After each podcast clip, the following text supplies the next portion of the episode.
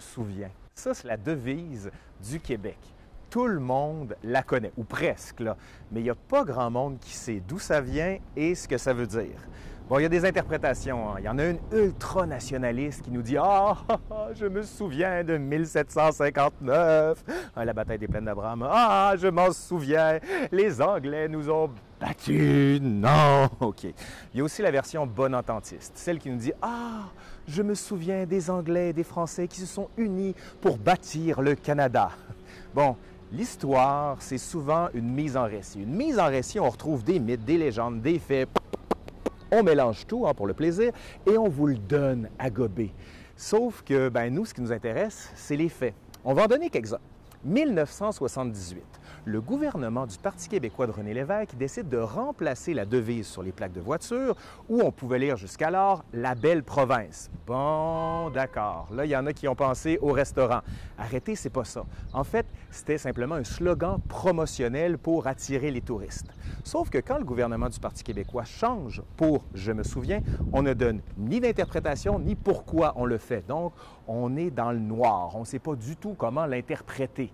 Sauf que le contexte, lui, peut nous aider. En 1977, ce sont les fêtes du patrimoine et le titre de, ces fêtes, c'est J'ai la mémoire en fête. Il y avait même une chanson éponyme assez drôle. hein. Bon, non, pas drôle, disons agréable. Et en cette même année, on change la fête de la Saint-Jean-Baptiste par Fête nationale du Québec. Le Parti québécois veut mobiliser l'histoire et la culture pour servir un projet politique, en l'occurrence celui de la souveraineté association qu'on va proposer en référendum. Sauf que je me souviens, là, on s'en doute, c'est beaucoup plus vieux que ça. On est en 1978. hein. Il s'en passe beaucoup de choses dans cette année 1978. Eh bien, dans un journal montréalais, le Montreal Star, la petite fille de Eugène Étienne Taché, l'architecte qui a construit le Parlement à Québec et qui avait gravé sur le fronton le Je me souviens, en fait, sa petite fille, elle publie une lettre dans laquelle elle explique, en fait, mon grand-père, il avait composé un poème. Et ce poème va comme suit. Je me souviens que né sous le lys, je grandis sous la rose. Hey, c'est beau quand même, hein? Le lys français, symbole de la monarchie à l'époque de la Nouvelle-France, et la rose britannique, symbole Tudor de la couronne britannique. C'est beau, ah oui, c'est allégorique, c'est magnifique, c'est romantique, mais c'est faux. C'est complètement faux. En fait, elle a confondu deux histoires parce que son grand-père, Eugène-Étienne Taché, avait également l'idée de faire un monument, un monument qui représente la nation canadienne. Et c'était une espèce d'adolescente, un peu comme Marianne en France ou Britannia en Angleterre.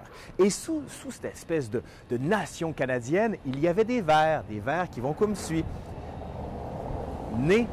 Sous le lys, Dieu aidant, l'œuvre de Champlain à croix sous la rose. Quand même, hein? C'est encore beau. Donc, elle a croisé ces deux histoires-là pour faire le Je me souviens que je suis né sous le lys et que j'ai grandi sous la rose. Mais on se dit, Taché, lui qui a gravé le Je me souviens, il a laissé des traces, des explications. Ben non, il n'a rien laissé. Mais d'où ça vient, là? On n'est toujours pas avancé. faut remonter encore plus loin. Fin du 19e siècle, en fait en 1867, ça, ça vous dit quelque chose, hein, on l'a fêté il n'y a pas longtemps, l'acte de l'Amérique du Nord britannique. Et donc, comme on va fédérer, du moins l'Angleterre va fédérer toutes les colonies anglaises en Amérique du Nord, ben, on va déléguer des pouvoirs et on va construire des assemblées législatives. Au Québec, c'est Eugène-Étienne Taché qui a le mandat en 1877 de construire l'hôtel du Parlement. Il va s'inspirer d'un style à la française, de style Nouvel Empire, ce qu'on appelle aussi le Second Empire, un peu dans le style haussmanien en croisant avec des influences du Louvre, typiquement français, hein, bien sûr, alors qu'à la même époque, le Parlement Ottawa, lui, de style néo-gothique, complètement britannique, tranche. Et qu'est-ce que va faire Taché? Ben, au-dessus du fronton, il va graver, on l'a déjà dit, là, je me souviens. Et juste en haut, deux statues. Ben, deux, deux, voilà comme ça. Wolfe et Montcalm. Et plein d'autres niches. Ce que voulait faire Taché, c'est un panthéon. Comme en France, le fameux panthéon où on retrouve aux grands hommes la patrie reconnaissante, ben, c'est ça que voulait faire Taché. Il voulait construire une espèce de panthéon pour les grands hommes. Je me souviens des grands hommes. Bon, là, on est quand même en 2018. Hein? Euh, hommes, femmes aussi. Hein? Mais toutes ces histoires-là, elles se mélangent et elles créent une espèce de couche interprétative qui fait qu'on n'arrive pas à démêler le vrai du faux. Mais aujourd'hui, vous le savez, je me souviens de quoi? Ben, D'Eugène Taché, des grands hommes, puis de toute cette histoire-là. Maintenant, c'est votre job.